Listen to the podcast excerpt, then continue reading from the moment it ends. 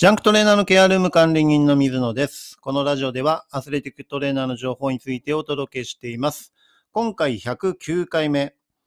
怪我人を試合で使いたいとコーチから依頼というテーマでね、お伝えしていきたいと思います。はい、あの実際にプロのね、チームだと、えーなかなかそのメディカルのね、スタッフ、特にドクターは、えーと確実にもういい状態でね、完璧な状態で、えー再発とかね、そういう悪化しないような状況で復帰させたいっていうのが一般的な考えで、えー非常に安牌っていうかね、あの、時間をかけて、えーっていうのが、あの、ドクターの考えです。で、それに対してコーチっていうのは一日でも早く競技復帰させて、チームとして、えー役割を全うしてもらいたいっていう形で、えー状況が悪くても、試合に出れるんであれば、もう出てもらいたいっていうのが、コーチの考え方であります。で、その間をね、えーパイプラインをつなぐのがトレーナーの役割であって、えーそこの部分でいいつ復帰させるかっていうところを判断しなければいけないっていう大きな役割を持っているのかなというふうに思います。で、じゃあ、コーチからね、実際にこの選手、えー使いたいっていうふうに依頼があった時にどうするかっていうと、えー一番は復帰させて悪化しないかっていう判断をしなければいけない。えー悪化させてね、え悪くなるようであれば、もちろんそこの試合に出すべきではないというふうに思います。ただし、えその試合の重要性とかね、えその試合に対して出場することによって、えーどういうことが得れるのか、デメリット、メリットっていうところをしっかり把握した上で、えー決めなければいけないっていうところですね。はい。えーこれがプレーオフのファイナルであれば、えー無理して悪化しても、その後、えもう後がね、えないって分かっていれば、えいかにそこでね、試合出させて、そこを機能させるかっていうのも、えー采配の部分にね、含まれるのかなというふうに思います。もちろんそれでも試合に出れないとかね、出すことによって選手生命に影響するとか、そういうことであると、また論外になったりすると思います。はい。で、今はね、あの、薬とかのステロイドとかももちろんドーピングになっちゃうんでね、えーそういった、えー究極の状況でも使えないっていうのが現実なのでね、あの、さらに選択肢っていうのは減っちゃってるっていうのが現状です。はい。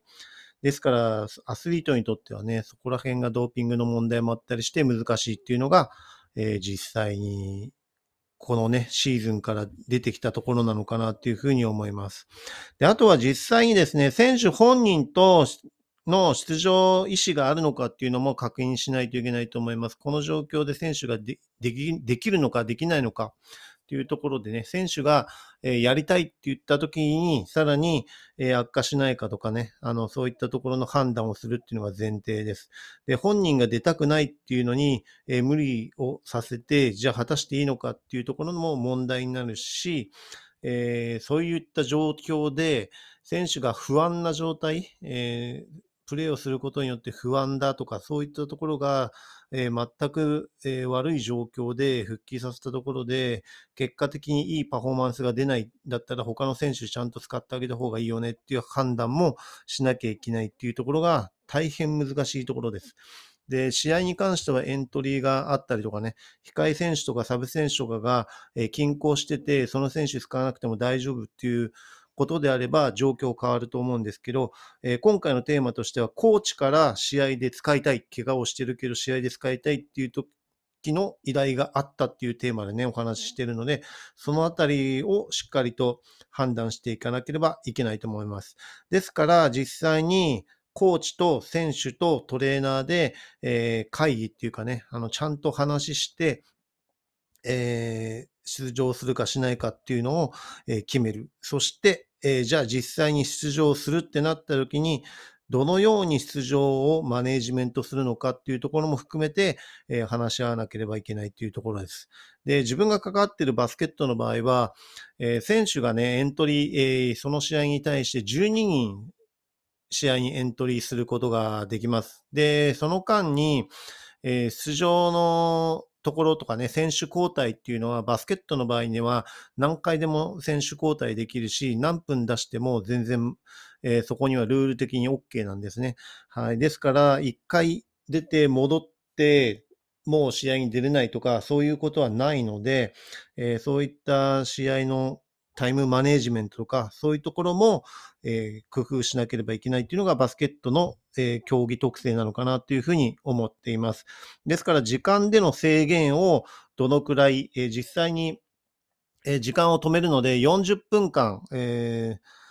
実際に、え、時間を止めたりとかね、1試合大体まあ今2時間ぐらいプロのチームだとかかっちゃいます。高校生とかだと、だいたいまあ1時間半ぐらいで終わるんですけど、だいたい今、プロのチームだと2時間ぐらいかかっちゃいます。で、その中で、じゃあ、えっ、ー、と、40分、プレイタイムとしては40分間あるんですけど、それをどのぐらい時間制限をつけるのかっていうのも一つのポイントで、えー、どういったタイミングで、えー、交代するのかっていうのも、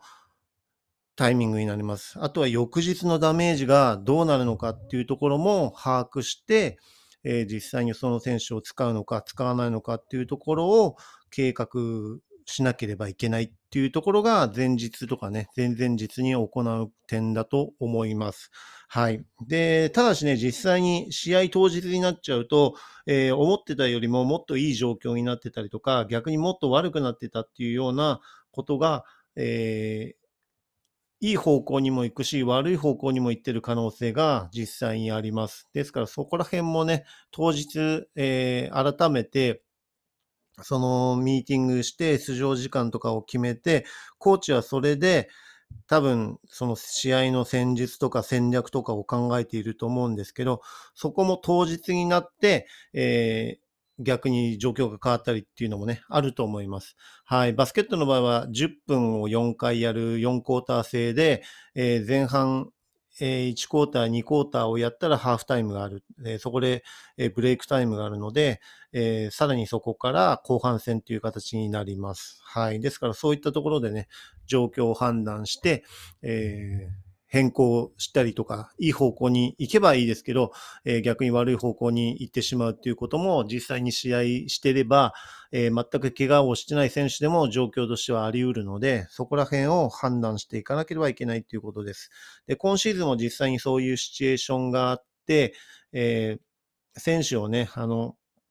コーチが使いたい、どうしても使いたいっていうことで、で、選手も、あの、可能であれば出たいっていうふうになって、でも、えー、悪化する可能性が十分ある怪我で、えー、そこに対して、えー、こっちの判断ではもう最初、最初はじゃあ10分のうちの5分で、コントロールしていきましょうっていう形で、前半の1クォーターとかね、途中から出て5分出て、2クォーター目も、5分、6分出て問題ないかっていうのをもちろん確認します。で、そこでこう確認した上で、あこれだったらあの問題なくできそうっていうことで、後半は時間制限のタイムリミットを、え本当は5分、5分、5分、5分の20分に抑えたいっていうふうに言ってたんですけど、もう後半は、えもう使っていいですよっていうふうに、コーチと本人にもえー、理解してもらって説明して、それで後半は、えー、もっとプレイタイムを伸ばしたっていうような形でね、あの、試合に、えー、対応したっていうことも実際にありました。はい。で、それで、え勝った負けたっていうのはね、あの、また別問題ですけど、